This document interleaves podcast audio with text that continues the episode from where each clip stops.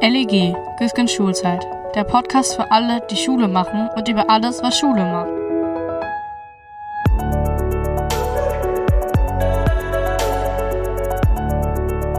Hallo und herzlich willkommen zur achten Folge des LEG des Lernentwicklungsgesprächs. Mein Name ist Florian Güsken, Journalist, Vater und ich freue mich wirklich sehr, dass Sie heute dabei sind. Worum geht's? Naja, vor kurzem gab es eine Diskussionsrunde bei der Kanzlerin, also auf höchster Ebene darüber, wie es denn jetzt weitergehen soll mit der Digitalisierung im Klassenzimmer, wie guter digitaler Unterricht jetzt aussehen soll mit all den Erfahrungen, die während der Corona-Krise gemacht worden sind. Und die Kanzlerin hatte erstaunlich genug eigentlich das erste Mal wirkliche Pioniere eingeladen, also Lehrerinnen, äh, Unternehmerinnen, ProfessorInnen, Leute, die sich wirklich, wirklich auskennen mit der Digitalisierung des Unterrichts. Und mit dabei war auch Birgit Eickelmann, die ist Professorin für Schulpädagogik an der Uni in Paderborn, lehrt und erforscht dort vor allem das Digitale und das digitale Unterrichten. Und die hat was wie ich finde, total Überraschendes gesagt. Und zwar sagte sie, naja, zum Teil können wir auch von den Auslandsschulen lernen. Also lasst uns doch mal ins Ausland gucken und gucken, wie die das gemacht haben in der Krise mit dem Digitalen. Stimmt eigentlich, dachte ich mir, was für ein interessanter Perspektivwechsel. Was ist eigentlich an den Auslandsschulen passiert in diesem Jahr des Fernunterrichts und wie haben die das gemacht und was haben die auch gelernt? Sehr, sehr spannend. Ich freue mich deshalb ganz besonders, dass ich heute mit Michael Lummel sprechen darf, denn Lummel ist seit knapp zwei Jahren Leiter der Deutschen Internationalen Schule in Dubai in den Vereinigten Arabischen Emiraten. Vorher war er Direktor von einem Gymnasium in Aschaffenburg in Bayern und Lummel ist einer, der sich seit sehr vielen Jahren Gedanken darüber macht, wie gute Lehre denn jetzt aussehen kann, analog und digital.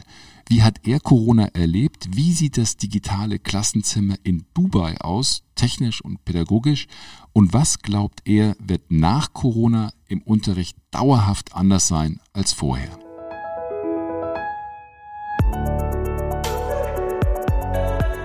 Hallo, Herr Lummel. Hallo, ich grüße Sie, Herr Güssen. Ich habe jetzt gerade mal nachgeschaut in meiner Wetter-App und bei Ihnen in Dubai, das sagt meine App, äh, für heute äh, 39 Grad Celsius voraus. Boah, 39 Grad, äh, da sind Sie nicht zur Arbeit geradelt wie vorher in Aschaffenburg, oder? Ja, das ist natürlich korrekt. Allerdings äh, kann man in Dubai mindestens acht Monate im Jahr fantastisch Outdoor-Sport betreiben und auch Fahrrad fahren. Zum Beispiel durch die Wüste bei Al-Qutra, das ist so ungefähr 15 Minuten von unserer Haustüre entfernt ist ein äh, weit verzweigtes Radnetz ausgebaut worden und ein ganz toller Ort zum Rennradfahren. Und da kann man dann tatsächlich ganz normal Fahrrad fahren wie in Bayern oder in Aschaffenburg? Ja, das ist wirklich wunderschön. Es ist auch äh, ästhetisch sehr, sehr anspruchsvoll äh, durch die Wüste. Der ist so leicht rötlich, der Sand. Und äh, da kann man dann seine 120 Kilometer mit dem Rennrad fahren, ohne Probleme. Das ist eine, ja, eine tolle Sache. Und wie macht man Unterricht bei so einer Hitze? Also das, äh, ohne Klimaanlage kann das ja gar nicht funktionieren. Ne?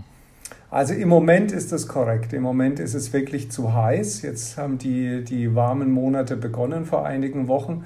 Allerdings circa die Hälfte des Jahres arbeite ich wirklich mit offenem Schiebefenster im Büro.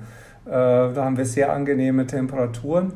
Äh, das ist übrigens anders als in Singapur, wo ich in den 2000er Jahren war. Da ging ohne Aircon gar nichts und zwar 365 Jahre im Jahr, äh, Tage im Jahr. Mhm. Aber man fragt sich ja doch, wir haben jetzt in Deutschland in Corona-Zeiten viel über das Stoßlüften diskutiert. Das ist vielleicht diese Diskussion auch bis zu Ihnen vorgedrungen. Wann machen wir die Fenster auf und wie kriegen wir letztendlich Zug in die Klassenzimmer? Äh, wie machen Sie das denn? Wie kriegen Sie denn die Frischluft in die Klassenzimmer und die berühmten Aerosole dann raus? Ja, die Fragestellung habe ich natürlich auch meinen äh, Leuten gestellt und äh, die Klimaanlage scheint aber hier wirklich auch Vorteile zu haben, weil sie ja genau das tut, was wir eigentlich wollen. Sie pumpt frische Luft ins Klassenzimmer rein und äh, saugt gebrauchte Luft aus dem Klassenzimmer heraus. Und Zudem, wie gesagt, äh, weite Teile des Jahres können wir auch die Fenster mal öffnen. Ähm, und so glauben wir, dass wir die Situation da einigermaßen positiv gestalten können. Mhm. Vielleicht, vielleicht kennt ja jeder jetzt noch nicht jeder ihre Schule, äh, der jetzt gerade zuhört oder die jetzt gerade zuhört. Vielleicht können Sie kurz mal beschreiben, ähm, was die Deutsche Internationale Schule in Dubai auszeichnet, wie viele Schüler da sind, wie viele Lehrer da sind, auch vielleicht seit wann Sie dort sind. Vielleicht ein bisschen was über den Ort erzählen, an dem Sie gerade sitzen und arbeiten. Also wir sind die Deutsche Internationale Schule Dubai. Wir haben aktuell knapp über 750 Schüler. Äh, das Schöne ist, wir haben einen Campus von den ganz kleinen bis zu den ganz, ganz großen. Das ist auch ganz, ganz süß, wenn man früh in die Schule kommt und ganz äh, ja, menschlich und angenehm. Das sind die ganz Kleinen mit drei Jahren. Wir haben gut 170 Schüler im, im Kindergarten und dann äh, knapp 600 in der Schule. Davon ist also knapp die Hälfte von denen ist in der Grundschule, etwas logischerweise dann knapp über die Hälfte ist in der Sekundarstufe. Und äh, ja, das ist wirklich schön. Von drei Jahren bis 18, 19 Jahren äh, ist alles, was irgendeinen Bezug zur deutschen Kultur, zur deutschen Sprache hat, eben bei uns an der Deutschen Internationalen Schule. Mhm. Und wie, wie groß ist Ihr Kollegium? Ähm, das Kollegium ist so ungefähr 90 Kollegen, wenn wir es insgesamt betrachten, 24 pädagogisches Personal, also 24 Kolleginnen vor allem in der, im Kindergarten und dann so circa 65 äh, Lehrerinnen und Lehrer äh, an der Schule. Und seit wann, Sie sind ja noch gar nicht so lange dort, ne? Seit wann sind Sie da? Ich glaube seit Ende 2019 oder genau, so. Genau, ne? ja. Ich bin jetzt äh, knapp zwei Jahre Schulleiter an der Deutschen Internationalen Schule, richtig, ja. W wann sind Sie da genau gekommen? Das war quasi die, die letzten Monate vor Corona oder, oder war Corona da schon wieder dunkle Wolke? Nein, nein, nein, da, da, wusste noch niemand, wie das geschrieben wird. Das äh, war noch äh, irgendwelche äh, Dystopien, die sich damit beschäftigt haben. Da äh, haben wir damit überhaupt nichts zu tun gehabt. Das war der, der Sommer davor, ja, 2019. Da ging das Schuljahr ganz normal los und im März fing das dann äh, alles an mit den, mit den Lockdowns und die ersten Nachrichten kamen so im Dezember an ja, das ist so ungefähr die, die Chronologie. Aber, aber erzählen Sie doch mal, wenn man sich jetzt vorstellt, Deutsche Internationale Schule, das klingt für mich immer so ein bisschen nach Diplomatenkindern. Was für, was für, was für eine Klientel haben Sie denn? Was für, äh, woher kommen Ihre Schüler? Äh, sind das viele Einheimische? Was sind das für, für Schüler?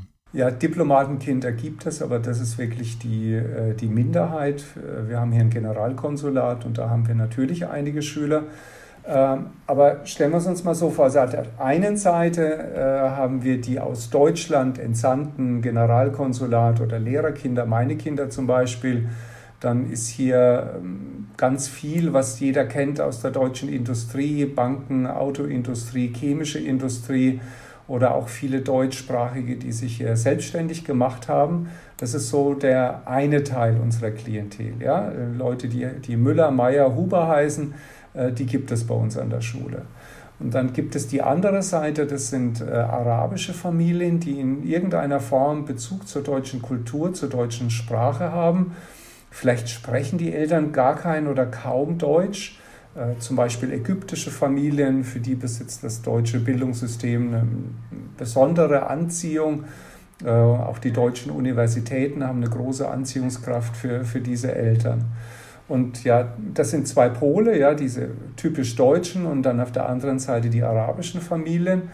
Und zwischen den Polen gibt es dann einen ganz bunten kulturellen Mix, der auch manchmal überraschend ist. Also Sie haben in der Klasse vielleicht einen Schüler, der heißt äh, Müller mit Familiennamen, hat aber zum Beispiel noch nie in Deutschland gelebt, ja, sondern hat sein ganzes Leben in Dubai, China und Amerika äh, verbracht und spricht vielleicht sogar schlechter Deutsch als sein äh, ähm, arabischer Nachbarschüler, der aber seit drei, seit seinem dritten Lebensjahr bei uns an der deutschen Schule ist, ja, und dessen Eltern vielleicht gar nicht Deutsch sprechen. Ja.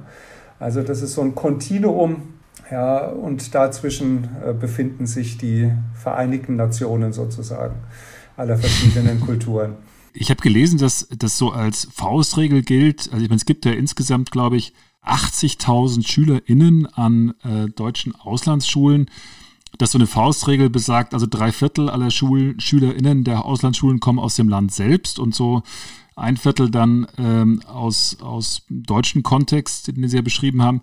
So mit Ihrer Erfahrung aus Singapur und jetzt in Dubai, äh, ist das zutreffend in etwa? Äh, das ist sehr heterogen. Also der, die hohe Zahl kommt vor allem aus diesen Begegnungsschulen in Südamerika. Da ist der Prozentsatz extrem hoch. Da gibt es fast gar keine deutschen Schüler. Äh, in Singapur darf zum Beispiel gar kein singapurianischer Schüler an die, an die deutsche Schule kommen. Ja. Und äh, hier in Dubai ist es so, dass wir auch keinen emiratischen Schüler haben. Aber das hat jetzt keine politischen Gründe, sondern die sind eben in den englischen Privatschulen zu finden. Allerdings haben wir circa ein Drittel Schüler, die aus äh, arabischen Ländern kommen, Ägypten, Jordanien, äh, Palästina etc.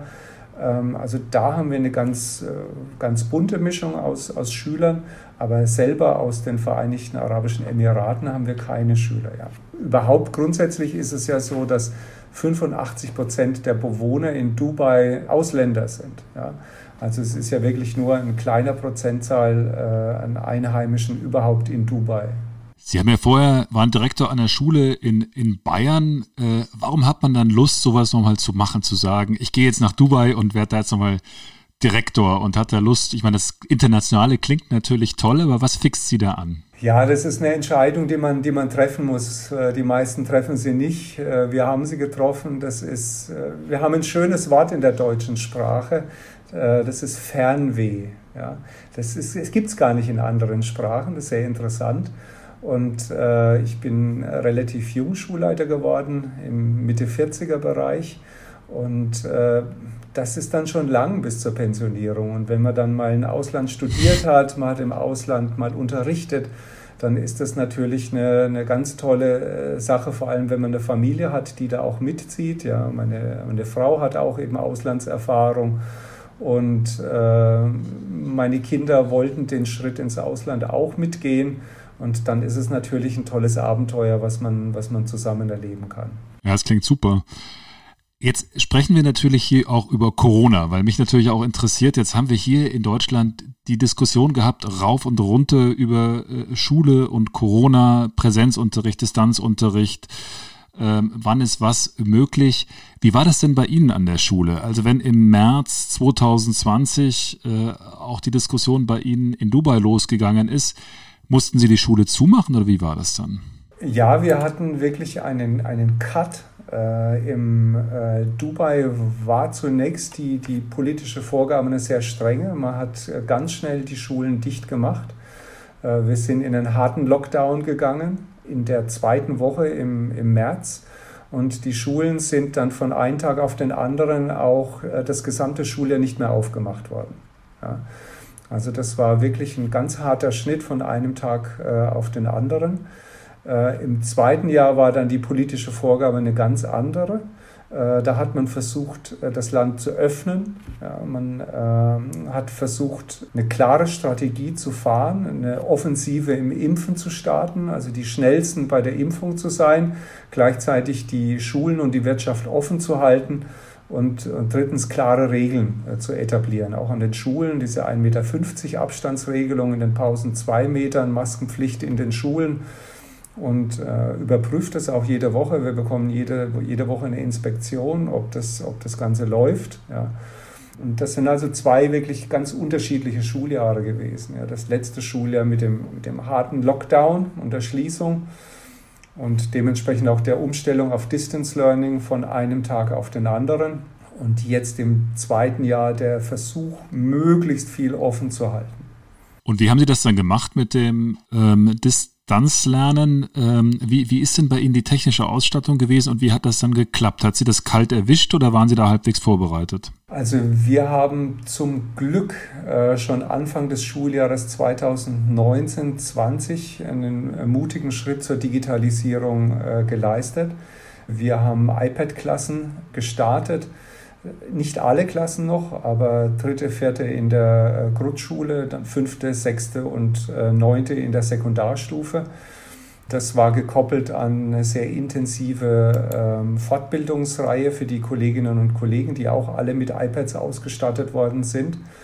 Und äh, das war für uns natürlich ein ganz großes Kapital, das wir hatten und im, also im Nachhinein betrachtet eine sehr, sehr weise strategische Entscheidung weil wir damit äh, schon gute Voraussetzungen hatten, um dann in den Lockdown auch zu gehen.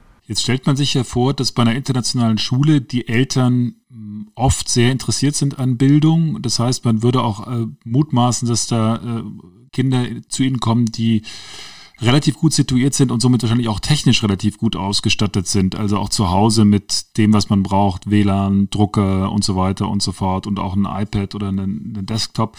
Stimmt das? Äh, war da die Ausstattung bei Ihnen gut oder mussten Sie da auch nachbessern?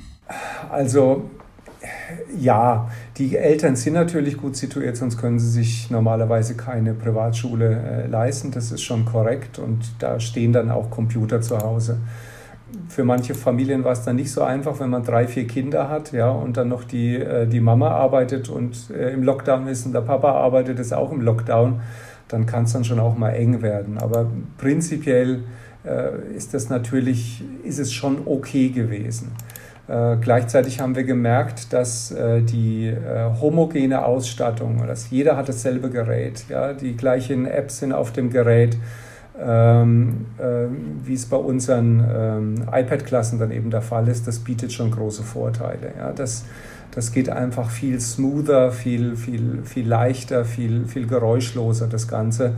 Und das äh, hat uns dann auch äh, bewogen, ähm, den Schritt konsequent weitergehen, weiterzugehen und im zweiten Jahr dann alle Klassen auf iPad-Klassen umzustellen. Wann beginnt denn bei Ihnen das Schuljahr? Wenn Sie sagen, im zweiten Jahr ist es dann wie hier in Deutschland irgendwie im August, September oder wann genau. beginnt das Schuljahr? Genau, da sind wir an Deutschland praktisch gekoppelt, weil wir Nordhalbkugel sind und äh, wir beginnen auch Anfang September mit der Schule. Das heißt, Sie waren dann in der Lage, für alle Schüler äh, und alle Lehrer iPads anzuschaffen. Genau, das ist eben also mittelfristig, langfristig geplant worden, äh, logistisch. Und äh, das ist die Realität, die wir dann seit diesem Schuljahr eben haben. Wir haben ja hier die Diskussion sehr stark, dass man sagt, also iPads und also quasi die Infrastruktur, auch die digitale Infrastruktur, das ist eine Seite. Die zweite Seite sind natürlich die pädagogischen Mittel und auch die, die Befähigung der äh, Lehrer dann oder LehrerInnen, äh, die pädagogischen Mittel zielführend einzusetzen. Also die erste Frage wäre, wo haben Sie denn tatsächlich dann gewusst, welche Software Sie verwenden können, welche Lehrprogramme auch sinnvoll sind äh, und wie haben Sie das dann Ihren Kolleginnen auch durch Fortbildungen weiterbringen können, weil man fragt sich ja schon, es ist ja schon alles weit weg hier von Deutschland und selbst in Deutschland gibt es diese Schwierigkeiten. Wie haben Sie das denn gemacht? Ja, das ist natürlich ein komplexer Prozess. Ja, also wir hatten etwas Vorlaufzeit, wie gesagt, weil wir Schuljahr 2019-20 begonnen haben. Ich wusste dann schon so im Februar, dass ich nach, nach Dubai wechseln würde und ich wusste auch, dass die große Herausforderung oder zumindest eine der großen Herausforderungen die Digitalisierung werden würde. Und dann hat so eine Einarbeitungsphase begonnen. Ähm, ich bemühe mich ja immer als Schulleiter auch die, die empirisch basierten Grundlagen mit reinzubringen. Ja, was, was hilft wie gut? Gibt es da schon Untersuchungen dazu? Haben wir Zahlen dazu? Ja, dass nicht jeder das Rad wieder neu erfinden muss. Das war so der, der eine Strang, ja, dass wir versucht haben, hier Grundlagen äh, zu finden, die, die empirisch basiert sind. Äh, der zweite große Strang ist äh, Trial and Error, ganz ehrlich. Ja. Man versucht Dinge aus, man probiert was, man schaut, wie funktioniert das und äh, manches lässt man weg und beim anderen bleibt man dann im positiven äh, Sinne hängen. Ja, und das sind, das sind die zwei Stränge, aus der wir dann versucht haben, Strukturen zu etablieren für die Schule. Ja. Und mit den Strukturen sind wir, also mit den ersten Strukturen zumindest, sind wir in das Schuljahr dann hineingegangen. Und dann kam der Knall natürlich mit Corona. Ja, und äh, dann musste nochmal äh, eine zweite ganz schnelle Entwicklung äh, stattfinden. Gab es denn da tatsächlich Unterstützung aus Deutschland und wer, wer hilft Ihnen in so einer Situation? Weil das Argument hier in Deutschland war ja von den einzelnen Lehrern oder Direktoren auch immer, ja, also jeder muckelt da vor sich hin und muss es ausprobieren, aber es fehlt sowohl von den Ländern äh, als strukturbedingt natürlich auch vom Bund äh, da tatsächlich eine Hilfestellung äh, in vielerlei Hinsicht. Ob das jetzt die technische Ausstattung betrifft oder auch, sagen wir mal, die pädagogischen Mittel. An wen haben Sie sich denn da wenden können? Wer hilft Ihnen denn in so einer Situation, wenn Sie da in Dubai sitzen? Also zunächst mal haben wir selber gehandelt und wir mussten auch schnell handeln. Und wir haben auch als Auslandsschule natürlich mehr Freiheiten zu handeln, äh, als das äh, in, in Deutschland der Fall ist. Wir haben eigene Etats, wir können wir können hier schneller reagieren, als das in, in Deutschland möglich ist. Ja. Ähm, gleichzeitig muss man auch sagen, ist der Druck natürlich größer. Ja, also wir, wir mussten sofort liefern äh, und wir haben auch sofort geliefert. Also uns, wir haben Krisenteams etabliert mit Tag 1 im Grunde der, der Krise. Ja, das äh, Krisenteam Nummer 1 ist, was ist hervorragender digitaler Unterricht? Äh, das ist unser Kerngeschäft. Ja, wir müssen einen guten Unterricht äh, leisten, Corona hin oder her. Das erwarten die Eltern, das erwarten die Schüler. Ähm, dann noch andere Krisenteams, zum Beispiel, wie schaut das jetzt mit der Bewertung aus? Ja, ist ja auch eine völlig neue juristische Situation gewesen. Dann das dritte Team ist gewesen, gewesen Wellbeing. Ja, äh, wie sieht das jetzt aus, in einer, in einer Pandemie zu sein? Wie können wir äh, es bewerkstelligen, dass die Schüler dennoch sich wohlfühlen, wenn sie sich nicht wohlfühlen, was für Möglichkeiten haben sich an bestimmte Stellen zu wenden. Ja. Dann natürlich auch die, die finanzielle Situation, wie gehen, wir, wie gehen wir damit um in der, in der Krise und die Kommunikation. Das waren so die, die fünf Krisenteams, die wir etabliert haben. Und das Wichtigste ist natürlich der gute Unterricht. Das ist ganz, das ist ganz klar. Ja. Da sind wir, sind Sie ja, das kann man vielleicht auch durchaus sagen, jemand, der, sagen wir mal, entlang der Linien denkt, die John Hattie, der neuseeländische Pädagogikforscher auch aufgestellt hat, äh, der äh, im Kern sagt, wir müssen die Wirksamkeit von Instrumenten im Unterricht prüfen, um zu gucken, ob das jeweils Sinn macht und die dann äh, letzten Endes relativ ideologiefrei nach Wirksamkeit einsetzen. Äh, so klingt das ja auch, was Sie, was Sie gerade beschrieben haben. Ich, ich fand das interessant. Vor kurzem gab es eine Diskussion bei der Kanzlerin mit äh, digitalen Pionieren in Deutschland und da hat eine Professorin gesagt, ja, die Auslandsschulen, von denen kann man viel lernen, was die Digitalisierung betrifft. Die haben zum Beispiel oft auch schon sowas wie IT-Administratoren. War das bei Ihnen auch der Fall und hat Ihnen das dann geholfen? Ja, also wir hatten einen äh, IT-Experten an der Schule. Inzwischen haben wir zwei davon. Äh, und äh, zum Schuljahr 2019-20 mit diesem, ja, für uns damals schon auch mutigen Schritt zur Digitalisierung mit den iPad-Klassen haben wir parallel äh, noch ein pädagogisches Team mit ähm, einem Digitalteam, also unserem Digi-Team, ähm, begründet mit einer Leitung, dem Herrn, Herrn Reul, einer Stellvertreterin für die, für die Grundschule und dann mehreren, die, äh, mehreren Kolleginnen und Kollegen, die, die, die mitarbeiten, die ähm, die Kollegen abholen, die ähm, Fortbildungen durchführen oder Fortbildungsexperten in die Schule hineinholen äh, die bei der Unterrichtsgestaltung helfen, die die Kollegen im Unterricht besuchen etc. Also da haben wir mal ähm, Anrechnungsstunden so von einer knappen Lehrerstelle geschaffen, um äh, diese Implementierung von den neuen Strukturen äh, erfolgreich zu, zu bewältigen. Ja. Das sind so die, die, die beiden Strukturen, also die technische Struktur, ja, die technische Supportstruktur mit äh, einer Person, beziehungsweise jetzt seit ein paar Wochen zwei Personen und dann die pädagogische Supportstruktur äh, mit wirklich dann äh, Lehrerinnen und Lehrern, die, äh, die Profis sind im alltäglichen Geschäft. Das heißt, deren, deren Produkte sind letzten Endes tatsächlich eine pädagogische Betreuung des digitalen Unterrichts. Also dass man sagt, die gucken sich auch an, was sind gute Programme, äh, gucken sich auch didaktische Elemente an. Das, das sind deren Kernkompetenzen dann. Genau, genau. Ja. Also was ist der konkrete Unterricht? Was ist, was ist guter äh, digitaler Unterricht? Ja. Dann aber auch, was sind die, die Rahmenbedingungen, dass guter digitaler Unterricht äh, stattfinden kann? Ja, welche Strukturen benötigen wir dazu? Ähm, zum Beispiel, bevor wir den ersten Tag äh, unterrichtet haben in den neuen Strukturen, hatten wir schon etabliert einen iPad-Leitfaden, iPad-Regeln, äh, haben schon zugrunde gelegt ein App-Curriculum, einen Digitallehrplan. Ja, also da ist schon konzeptionell vorgearbeitet worden auch mit den Erfahrungswerten von, von anderen Schulen, die zum Beispiel gesagt haben, wenn ihr nicht vom Tag 1 iPad-Regeln etabliert, äh, dann fliegt euch das um die Ohren. Ja? Wenn die Schüler nicht genau wissen, was dürft ihr, was dürft ihr nicht und was passiert, wenn ihr das tut, was ihr nicht dürft, ja? äh, dann bekommt ihr Probleme. Und von diesen. Was meinen Sie jetzt zum, mit iPad-Regeln? Was darf man nicht? Man darf nicht währenddessen dann einfach surfen. Während des äh, Englischunterrichts darf man dann nicht.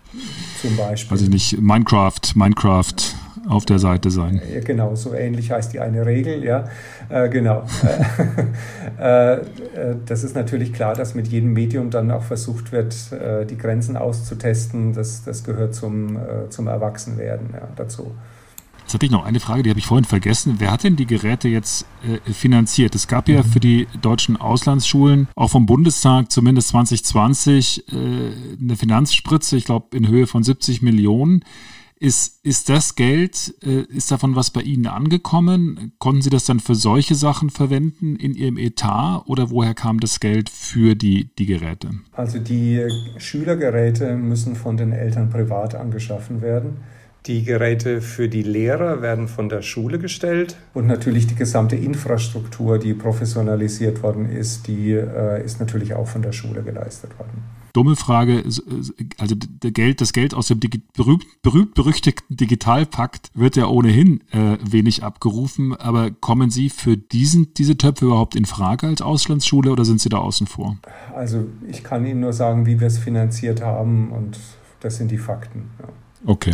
Ähm, wie, wie machen Sie das? Sie haben gesagt, äh, im Prinzip seit August ist dann bei Ihnen wieder der Schalter umgelegt worden. Also weg von, von Fernunterricht hin zu Präsenzunterricht. Was ist denn da jetzt eigentlich? Hat das geklappt? Weil ich habe gesehen, dass die Inzidenzen ja in Dubai Anfang des Jahres eher hochgegangen sind. Sind Sie jetzt kontinuierlich dann bei Präsenzunterricht geblieben oder wie war da die Entwicklung? Und was ist da vom Digitalen übrig geblieben in der Präsenzwelt? Also das Digitale ist äh, ein Bestandteil der, des Alltags. Ja. Äh, die Schüler dürfen zwar prinzipiell in die Schule kommen, was sie auch größtenteils tun. Also wir haben so 90 Prozent etwa äh, Präsenzunterricht äh, für die Schüler. Allerdings sind wir immer hybrid aufgestellt. Ja. Das ist unsere Realität. Also wir haben ständig natürlich Schüler, die entweder jetzt gerade einen Schnupfen haben und dann sollen sie lieber zu Hause bleiben. Ja? Oder der Lehrer äh, hat eine Erkältung, soll er auch lieber zu Hause bleiben. Oder die, wir müssen ja immer die Abstände halten, 1,50 Meter. Ähm, das heißt, es wird dann knapp, wenn Klassen über 17 Schüler haben. Wir haben ja als Auslandsschule, Privatschule eher kleinere Klassen. Ja? Aber wir haben auch ein paar größere, kleinere Klassen, ja, wo dann auch Schüler zu Hause bleiben müssen. Und wir haben etabliert, dass ein Schüler maximal an einem Tag in der Woche äh, zu Hause bleiben muss, nicht mehr. Und äh, von daher gibt es immer Situationen, von denen äh, ein digitaler Unterricht äh, neben dem Präsenzunterricht Realität hat. Ja. Äh, und die Schüler müssen ähm, ständig umstellen können. Auch die Lehrer müssen in der Lage sein, eben die verschiedenen Systeme zu, zu bedienen. Und äh, wir arbeiten da auch das gesamte Schuljahr schon dran, wie wir, wie wir Dinge optimieren können. Jetzt zum Beispiel äh, der schwierigste Punkt ist die akustische Übertragung. Da haben wir immer wieder äh, Unternehmen eingeladen in die Schule, um zu eruieren, was geht, ja, wie können wir optimieren. Und wir sind jetzt auch gerade dabei, äh, was umzustellen. Was der Lehrer bekommt, ein Mikrofon, so wie im Fernsehen, ja angeklickt. Und dann haben wir noch ein zentrales Mikrofon in der Klasse und äh, das sind dann so, so komplexe, auch ganz spez, äh, von Spezialisten äh, Prozesse, wie wir Dinge versuchen zu optimieren. Ja. Also das, das, äh, das Hybride, das Digitale in hybrider Form ist praktisch unser Alltag geblieben.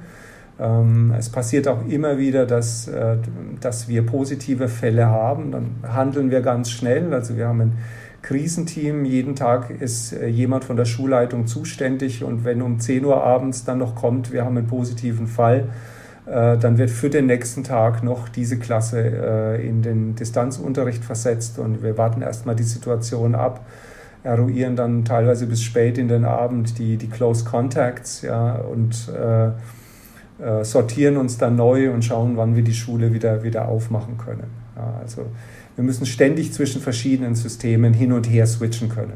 Wenn Sie jetzt gerade vom, von der akustischen Übertragung sprechen, was meinen Sie damit? Also im Prinzip eine rein akustische Live-Übertragung des Unterrichts dann für Schüler zum Live-Mithören oder zum Nachhören oder was, was meinen Sie damit? Genau, also die, die Kameraübertragung ist, ist eigentlich relativ einfach technisch äh, zu machen. Ja. Ähm, wir haben verschiedene Geräte, mit denen der, der Kollege arbeitet. Mit einem Gerät macht er sein Tafelbild, mit dem anderen wird die Klasse gefilmt, dass sie nach zu Hause übertragen wird. Dann die Klasse wird projiziert über, äh, über das Whiteboard dann an die, an die Klasse. Also es ist alles, alles visuell miteinander verknüpft. Das ist äh, relativ einfach. Ja. Äh, was schwierig ist, ist, äh, wenn ganz hinten im Klassenzimmer der Hans was sagt, ja, und man soll das zu Hause verstehen. Das ist eigentlich die, die größte Herausforderung in, in technischer Natur jetzt einfach, äh, was das, das hybride Unterrichten betrifft. Und das lösen Sie dann durch Richtmikrofone in, in der Klasse oder wie stellt, muss man sich das vorstellen? Ja, also ich bin kein Technikexperte, ich bin ja nur Schulleiter. ja, äh, aber wie gesagt, diese Unternehmen, die jetzt bei uns waren, haben dazu geführt, dass wir das jetzt äh, äh optimiert haben. Und das Neueste ist eben, dass wir jetzt im, in der Mitte des Schul, äh, des Klassenzimmers eine, äh, ein Mikrofon äh, etablieren am besten ist es dann, wenn der, der jeweilige Schüler, der spricht, aufsteht, äh, in die Nähe des Mikrofones läuft und einspricht, sich dann wieder hinsetzt. Also das ist die, die, die optimale Lösung, die wir da jetzt haben. Mich interessiert natürlich, ich meine, Sie haben ja vorhin schon gesagt, dass Sie einen eigenen Etat haben, dass Sie in mancher Hinsicht auch etwas flexibler sind als Schulleiter in, in Deutschland. Sie können das ja für beurteilen. Sie haben vorher auch im Vorgespräch gesagt, also ich möchte jetzt nicht hier klingen wie jemand, der große Weisheiten aus der Ferne verkündet, aber haben Sie denn das Gefühl, dass ähm, die Schulen in Deutschland auch was von den Auslandsschulen lernen können, was Digitalisierung betrifft? Wie ist da Ihre Erfahrung im vergangenen Jahr gewesen? Also ich sage mal so, wir sind schon zufrieden mit der, äh, mit der Form, die wir, die wir jetzt betreiben. Wir sind auch inspiziert worden, haben da auch ein sehr gutes Feedback bekommen das Feedback insgesamt von den Schülern, von den Eltern ist auch positiv. Gut, ich meine, jeder möchte wieder zurück zum normalen Unterricht. Äh, das ist natürlich ganz klar. Äh, der, der beste Hybridunterricht ist der, der nicht stattfindet, sage ich mal. Äh, das ist, das ist ganz klar. Ähm, aber insgesamt betrachtet sind wir mit den, den, den Antworten, die wir, die wir liefern, schon, schon wirklich zufrieden und ja, und auch ein Stück Stück weit stolz drauf, wie, wie schnell wir äh, Lösungen gefunden haben. Und was kann man von dem, was Sie jetzt, also ich meine, das, was Sie jetzt gerade beschrieben haben, auch gerade mit der, mit dem akustischen, mit der akustischen Aufnahme, äh, so dass man im Prinzip den Unterrichtsvorgang auch komplett abbilden kann, also nicht nur visuell. Äh, sehen Sie da Punkte, wo Sie sagen würden, dass da kann man eigentlich davon lernen in, in, in Deutschland, auch an deutschen Schulen? Oder das könnte man doch übernehmen oder diesen Aspekt könnte man übernehmen. Äh, sehen Sie da Punkte oder sagen Sie eher, nee, wir gucken jetzt nach Deutschland und versuchen uns dort was abzugucken? Also wie gesagt, wir sind schon zufrieden mit den Lösungen, die wir jetzt in, in Dubai liefern. Das ist ganz schwierig, jetzt da Ratschläge nach Deutschland zu geben. Aber ich sage mal, was, was braucht man, dass es funktioniert? Man braucht eine technische Ausstattung im Klassenzimmer, die funktioniert. Ja. Sie brauchen ein, ein, ein Lernmanagementsystem, mit dem die Schüler vernetzt sind, die, die, äh, die Lehrer vernetzt sind, die Schulgemeinschaft vernetzt ist insgesamt, in der sich auch die Eltern aus, äh, ähm, auskennen können ja, oder die Kinder so eigenständig arbeiten können, dass sie das selber schaffen. Ähm, dann brauchen sie natürlich eine äh, Kommunikationsformen. Äh, wir haben jetzt uns für Zoom entschieden mit, mit dem sie arbeiten. Und äh, sie brauchen ein Konzept, eine Vorstellung, eine, vielleicht auch eine Vision, was guter digitaler Unterricht ist. Ja. Das sind, sage ich mal, so die, die Ingredienzen, die sie, die sie brauchen. Äh, und äh, dann kann äh, ein guter digitaler Unterricht oder ein Hybridunterricht funktionieren. Ja, und das sind die Fragestellungen, die wir hatten, die man auch in Deutschland äh, sicherlich hat. Und äh, ich denke, wir haben gute Antworten äh, gefunden. Würden uns natürlich am meisten freuen, wenn nächstes Jahr der ganze Zauber vorbei ist und wieder normale Unterricht wäre. Wobei etliche Punkte werden wir auch weiternehmen. Ja, also gerade auch mit dem Lernmanagementsystem. Ähm, das ist sehr interessant wirklich. Wir haben uns für Shobi ent entschieden wie man eine Feedback-Kultur äh, in der Schule zum Beispiel verbessern kann, durch so ein Lernmanagementsystem. Ich glaube, die Antworten, die wir hier gefunden haben, die werden wir auch in die Post-Corona-Zeit mit rübernehmen. Ja. Das ist ja die interessante Frage, wie viel bleibt. Also wenn man sagt, Sie sagten, wenn der Zauber vorbei ist, da freuen sich natürlich alle und gerade hier in Deutschland, äh, wie gesagt, es gibt in vielen Bundesländern jetzt wieder kompletten Präsenzunterricht und äh, da ist schon die große Frage, was bleibt eigentlich übrig von dem ganzen Hype und der Diskussion ums Digitale ähm, und äh, was verändert sich vielleicht dauerhaft? Also nehmen wir vielleicht mal das, das Beispiel Lernmanagementsystem und ähm, Feedback-Kultur oder wie wir sagen an der Schule Feed-Forward-Kultur. Also wie kann ich dem Schüler was mitgeben für die Zukunft, was er besser machen kann. Ja, das ist dieser Begriff Feed, Feed-Forward. Ähm, über dieses äh, Shobi äh, Lernmanagementsystem, das ist so ein Connected Classroom, ein virtuelles äh, Klassenzimmer, in dem wir Informationen teilen können, Materialien teilen können, Arbeitsaufträge, Arbeitsergebnisse teilen können. Sehr einfach zu bedienen, wirklich. Äh, der Lehrer richtet eine Klasse ein äh, auf Shobi für seine 12a und hat dann eine Ordnerstruktur nach, nach Themen äh, zum Beispiel in meiner zwölften äh, Klasse dann zur Arbeitswelt. Das war jetzt das, das letzte Thema, was wir bearbeitet haben. Dann gibt es eine Kursdiskussion, wo man mit der Klasse kommunizieren kann oder dann auch individuell mit dem, mit dem einzelnen äh, Lehrer, äh, mit dem einzelnen Schüler. Der Schüler gibt jetzt zum Beispiel eine Analyse ab, eine, äh, eine Analyse von einer Karikatur, ja, die er aufgesprochen hat oder die er vielleicht auch visuell übertragen hat um sich für eine mündliche Schulaufgabe vorzubereiten. Ähm, der kann das zu Hause äh, anfertigen, schickt es zu mir als Lehrer. Ich habe es sofort zu Hause. Ich kann mir das immer wieder anhören. Ich kann es vorspulen, zurückspulen. Ich kann ihm äh, sofort eine schriftliche Feedback geben. Ich kann ihm aber auch eine Voicemail aufsprechen, die übrigens viel Zeit spart. Also das ist mal ein Punkt, ja, der, der wirklich ökonomisch ist so ein Aufsprechen von, einer, von einem einminütigen Feedback hat ganz viel Substanz. Ja, wenn ich das alles aufschreiben müsste, äh, würde mich das viel mehr Zeit kosten. Es würde viel länger dauern und es wäre auch nicht so, so individuell. Ja, das ist, ist, wirklich sehr, sehr, sehr schön. Diese, man gibt diese, diese Voicemails zurück, der Schüler gibt gleich wieder zurück Feedback. Äh, das habe ich selber auch als Lehrer, ich unterrichte ja zumindest ein bisschen noch, das habe ich auch als Lehrer gemerkt, wie viel näher dann. Welche, Fächer, welche, Fächer, welche Fächer unterrichten Sie? Sie waren Historiker, wenn ich mich das. Englisch und, äh, Englisch und Geschichte, ja, aber ich unterrichte hier nur äh, Englisch im Moment. Und äh, da entsteht viel Nähe, auch äh, trotz der, der Distanz, die man hat. Ja, und ich bin mir ziemlich sicher, dass wir äh, zum Beispiel diese Showbiz-Struktur, die werden wir nicht mehr, nicht mehr weggeben, auch, auch nach, der, äh, nach dem Ende der Pandemie.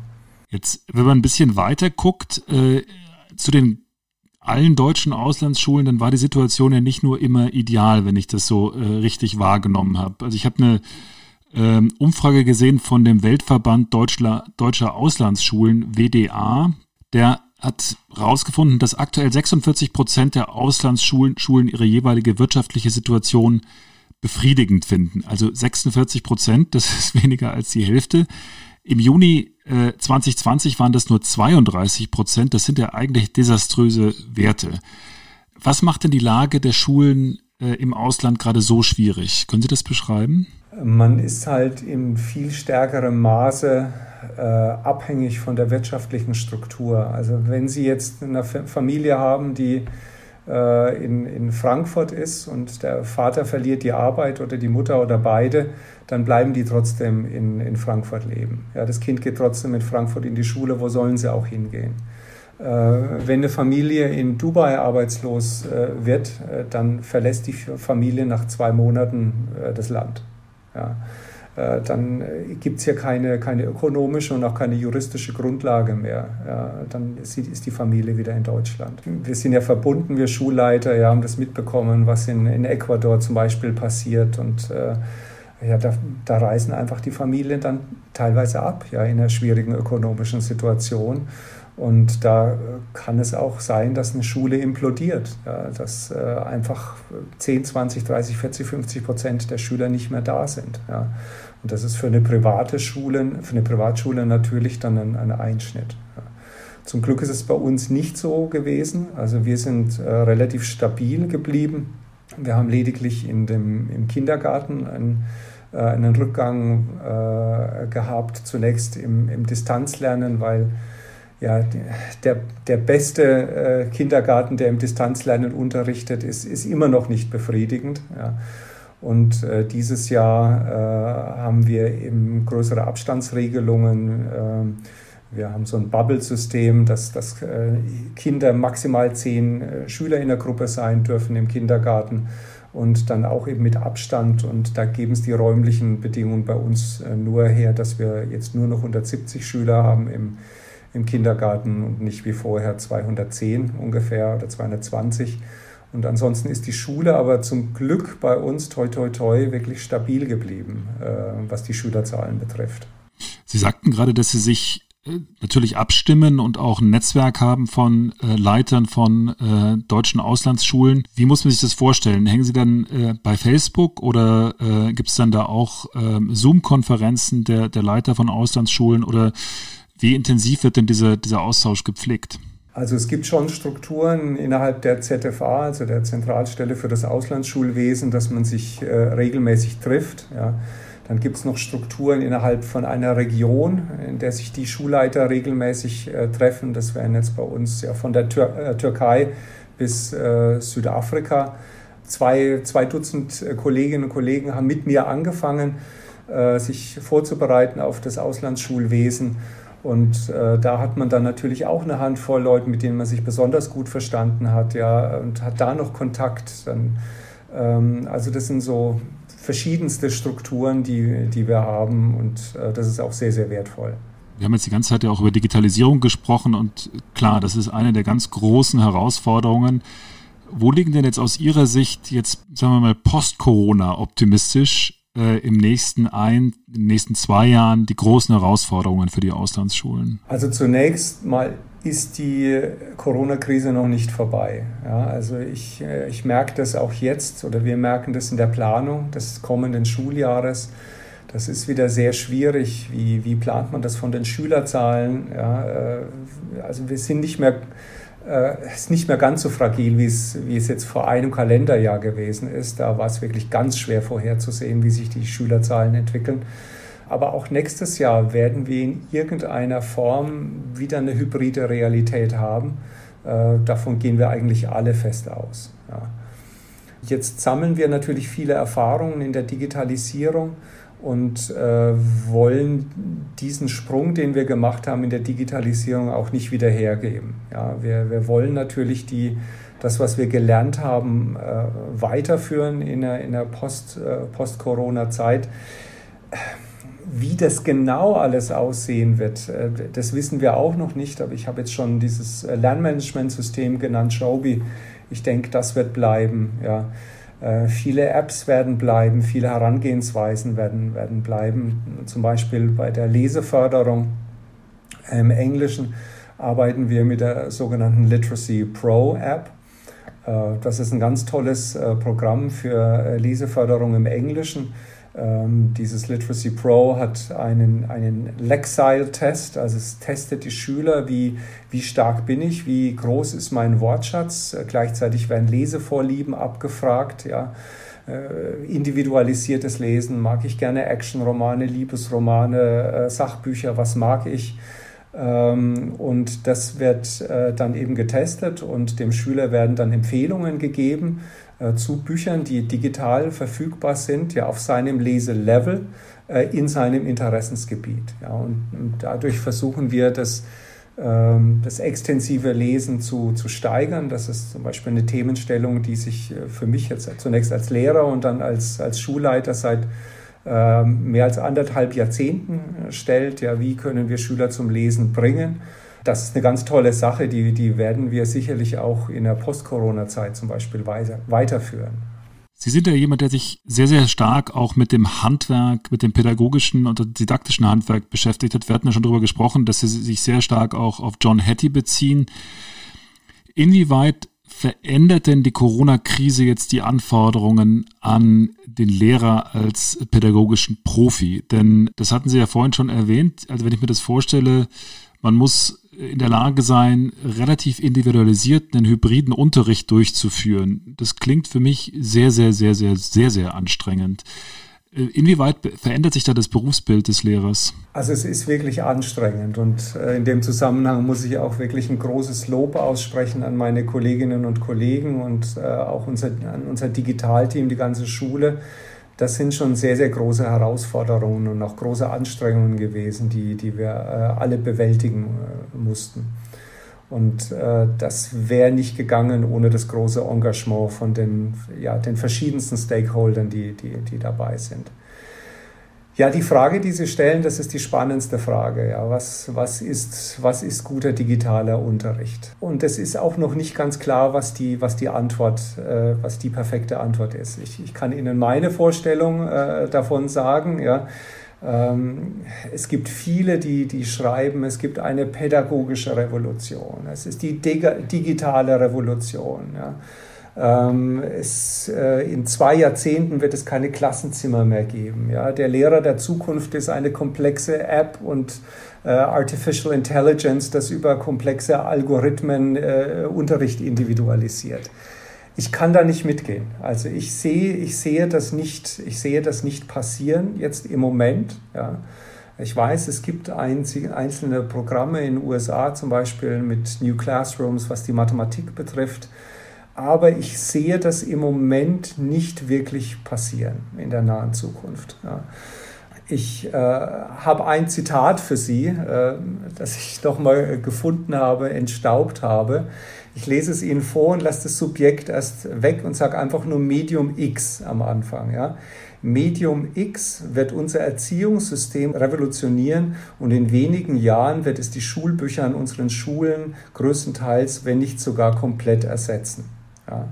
Äh, von wann ist dieses Zitat und was ist Medium X? Ha, 1983 und das Medium X ist das Faxgerät. äh, falsch natürlich, das war klar. Es ist von 1948, ja, und es ist das Motion Picture, das heißt also ein, ein entstehender Fernseher. Ja. Und jetzt können Sie Medium X ersetzen mit Sprachlabor, Multimedia, Internet, Digitalisierung. Das kam alle paar Jahre immer wieder neu, ja, dass das Schulbuch ersetzt wird und ähnliche Zitate finden Sie auch, dass der Lehrer ersetzt wird. Ja. Und es ist nicht passiert. Ja, und es ist nicht passiert aus, aus verschiedenen Gründen. Der, der erste Grund ist, denke ich, ein, ein, ein, philosophischer Grund oder die Identität des Menschen. Der Mensch will einfach mit anderen Menschen kooperieren. Ja. Der will den Lehrer sehen vorne, wie schaut er heute aus, was hat er mit seinen Haaren gemacht, was trägt er. Der Schüler will sich reiben, will lachen, will, will äh, sich kippeln, will sich auch streiten mit, mit verschiedenen Personen. Ja. Also diese, diese komplette Revolutionierung äh, sehe ich äh, nicht wirklich passieren. Äh, ich denke, ein, ein, ein guter äh, digitaler Unterricht muss sich messen an dem, was wir haben an, an Erkenntnissen zum evidenzbasierten guten Unterricht. Ja. Und äh, wir haben bei uns in der Schule eine, eine Kooperation mit, äh, mit verschiedenen äh, Fachleuten, zum Beispiel mit Professor Trautwein von der Universität in, in Tübingen, das ist so der, der, der Hetty in Deutschland, wenn Sie so, wenn Sie so wollen, der die Erkenntnisse äh, über, überträgt. Und wir fragen uns ja, wie kann man guten digitalen Unterricht gut strukturieren? Wie kann äh, man Schüler kognitiv aktivieren? Das ist die, das zweite, der zweite Punkt. Ja, ist ganz elementar. Wie können Schüler wie können wir Schüler dazu bringen, dass sie schwitzen, dass sie arbeiten, dass sie ackern, dass sie sich reiben wollen, dass sie kämpfen wollen? Das wird immer gleich bleiben. Das wird immer gleich bleiben. Ja, das war vor 100 Jahren so, das ist jetzt so, das macht einen guten Unterricht aus. Und auch in 100 Jahren wird das so bleiben, ja, diese kognitive, kognitive Aktivierung hinzubekommen. Ja. Und zwischen den beiden Punkten der guten Strukturiertheit und der kognitiven Aktivierung ist die Frage für den Lehrer, wie kann ich unterstützen? Ja, wie kann ich unterstützend äh, helfen und das eingebunden in einer guten Feedback- und Feedforward-Kultur in der Schule. Das sind alles Punkte, die gehen auch nicht digital, ja, aber die sind eben auch im digitalen Unterricht das, das Entscheidende. Ja.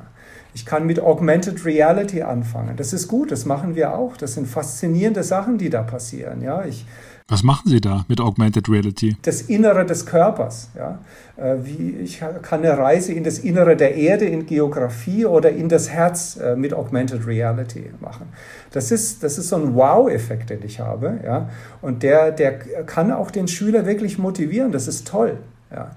Aber da, das Wow reicht ja nicht, sondern ich äh, muss den Schüler dazu bringen, dass er gut beschreiben kann, ja? dass er gut erklären kann äh, und dass er gut bewerten kann. Ja. Und natürlich ist diese Augmented Reality ist, ist ein, eine tolle neue Entwicklung, aber einfach nur wow und ich habe Augmented Reality und, und schaffe es nicht, das einzubetten in einen, in einen gut strukturierten Unterricht, ja, der, der, der den Schüler kognitiv packt, äh, ist auch ein schlechter Unterricht. Es ist halt ein schlechter Unterricht mit Augmented Reality korrigieren Sie mich, wenn ich das jetzt falsch verstanden habe, aber Sie haben ja in einer Videobotschaft gesagt, dass der Schnitt beim Abitur bei Ihnen bei 1,98 lag zuletzt. Das, äh, ich habe jetzt nicht die genauen Vergleichswerte mit äh, Schulen in Bayern, äh, Nordrhein-Westfalen, Berlin und anderen Bundesländern, die haben Sie wahrscheinlich parater als ich. Aber woran liegt es denn, dass man da so, so sehr gute Ergebnisse erzielen kann? Genau an dem, was Sie gerade gesagt haben? Oder sind die Schüler bei Ihnen besonders motiviert oder schwitzen die besonders gerne in Dubai? Ja gut, die Temperaturen geben es ja her. Schweißtreibend ist. Äh, ja, das war natürlich ein hervorragendes Ergebnis. Da waren wir auch alle sehr, sehr stolz drüber. Ähm, auch wenn wir dann leider keinen Abiturball feiern konnten, aber zumindest hatten wir im Generalkonsulat dann eine, eine würdige Verabschiedung. Ja, äh, es gibt viele Väter und Mütter natürlich des, äh, des Erfolges. Äh, ich denke, es ist schon ein, ein Beweis, dass unsere Schule, die DSD, ein Erfolgsmodell ist, zweifelsohne. Ich denke, das ist das Ergebnis von viel Herzblut, das von den Lehrern her geflossen ist, von den Schülern. Die Kontakte sind sehr eng bei uns an der Schule. Ja, sie, die, die Klassen sind kleiner, die, die Menschen sind sich, sind sich näher. Äh, gleichzeitig sind wir eine, eine professionelle und konzeptionell gedachte Schule, die immer wieder an Stellschrauben versucht, Dinge zu verbessern. Und ich denke, zusammen ja, führt das zu diesem wirklich tollen Erfolg. Wie lange sind Sie denn jetzt noch an der Schule in Dubai oder wie lange werden Sie denn noch dort bleiben? Wie lange läuft denn der Vertrag von so einem Schulleiter an einer Auslandsschule dann? Also die Schulleiterverträge gehen über sechs Jahre mit einer Option noch äh, eine Verlängerung über zwei Jahre. Aber das sind alles, alles Zahlen. Ja, wir, äh, wir müssen das jetzt sehen, wie sich alles entwickelt. Äh, ähm, natürlich ist der Wunsch da, länger zu bleiben, äh, auch für meine Familie, auch für meine Kinder. Die würden nach fünf Jahren hätten beide das Abitur. Das wäre natürlich äh, schön, wenn, wenn die Zeit äh, so schön verlaufen würde, dass, das, dass es sich alles so fügt. Auf was für ein Fest freut man sich denn, wenn man jetzt bei Ihnen in der Schule ist? Wir haben jetzt äh, steuern hart auf den Sommer zu. Das heißt, äh, was ist denn das nächste machbare Schulfest, auf das Sie sich jetzt vorbereiten und auf das Sie sich dann möglicherweise auch freuen? Ja, Schulfeste, das ist natürlich eine, ein trauriges Thema. Äh, also wir hatten jetzt gerade Ramadan. Äh, da hätte es diese Iftars gegeben, eigentlich dieses gemeinsame Essen, ja, das gemeinsame Fastenbrechen. Äh, das muss wunderschön sein. Ich habe letztes Jahr es schon nicht erleben können, weil es Corona gab und jetzt, jetzt wieder. Ähm, das ist ein tolles Fest. Äh, Weihnachten wird gefeiert. Dann haben wir so ein äh, Fest der verschiedenen Kulturen, das wir, das wir zusammen feiern, wo die verschiedenen Kulturen sich mit, mit Speisen und Kleidungen, Tänzen und so weiter vorstellen. Das habe ich zum Glück letztes Jahr einmal, einmal erleben können. Also das ist schon wirklich was, was ganz Besonderes, das an der Auslandsschule und jetzt an unserer Schule spezifisch äh, erleben zu dürfen. Ähm, ja, das ist, das ist wunderschön und macht sicherlich auch, auch einen Teil des, des Erfolges unserer Schule aus, dass sich dass ich viele Menschen hier wohlfühlen und, und miteinander feiern, auch wenn es zurzeit eben gerade leider nicht möglich ist. Habe ich noch eine letzte Frage und zwar, ich war noch nie in Dubai. Äh, wenn ich an Dubai denke, dann assoziiere ich damit immer sehr hohe Häuser ähm, voll klimatisiert. Das deckt sich jetzt so gar nicht mit dem, mit dem Bild eines Schulleiters, der in einem Einfamilienhaus lebt. Wie lebt denn so ein Schulleiter in Dubai? In einer Wohnung oder haben Sie da ein Haus oder sind Sie da quasi äh, in einem Loft ganz oben in so einem Hochhaus oder wo lebt man da so? Also zunächst mal müssen Sie unbedingt mal nach Dubai kommen, scheint mir, Herr, Herr Güsten. Wir haben da eine sehr, sehr um, um ignorant, um, um, Lücken zu füllen, sehr gerne. also ich, ich fange mal so an. Letztes Wochenende äh, waren wir mit Freunden in den Bergen wandern, ja, in den Hajar-Gebirge. Das zieht sich quer von, äh, von den Vereinigten Arabischen Emiraten und dem Oman so quer durch beide Länder durch. Bei uns gehen die Berge auf 2000 Meter hoch, im Oman auf 3000 Meter. Das ist ein bisschen so wie im Südwesten der USA, eine, eine karge Landschaft, ja, aber wunderschöne Farben und, und sehr ästhetisch. Und im Winter ist es so kalt, dass man vorm Lagerfeuer sitzt und muss sich vier, fünf Schichten anziehen, dass man nicht zu sehr friert. Äh, und am nächsten Tag am Wochenende waren wir Stand-Up-Paddling oder Paddleboarding, ja, ein wunderschönes Meer, äh, kilometerlange Strände. Ähm, also dieses Stereotyp mit nur klimatisierten äh, Räumen, das, das gibt es natürlich, aber das Leben ist hier viel, viel vielfältiger. Ja, und wir leben in einem Haus, äh, jetzt meine Familie und ich, und äh, fühlen uns da auch sehr wohl. Da wünsche ich Ihnen auf jeden Fall jetzt für das nächste äh, Jahr und für die nächsten Jahre alles Gute. Äh, tausend Dank, dass Sie sich die Zeit genommen haben, äh, hier zu erläutern, wie das Leben und auch vor allem das Schulleben in Dubai momentan ist. Äh, und ich bin gespannt, wie sich das in den nächsten Jahren entwickelt. Ich wünsche Ihnen auf jeden Fall alles Gute. Vielen Dank für Ihre Zeit und für Ihre Erläuterungen und Einsichten. Das war sehr, sehr spannend. Tschüss. Vielen Dank, Herr Güsten. Alles Gute auch für Sie. Wiederhören.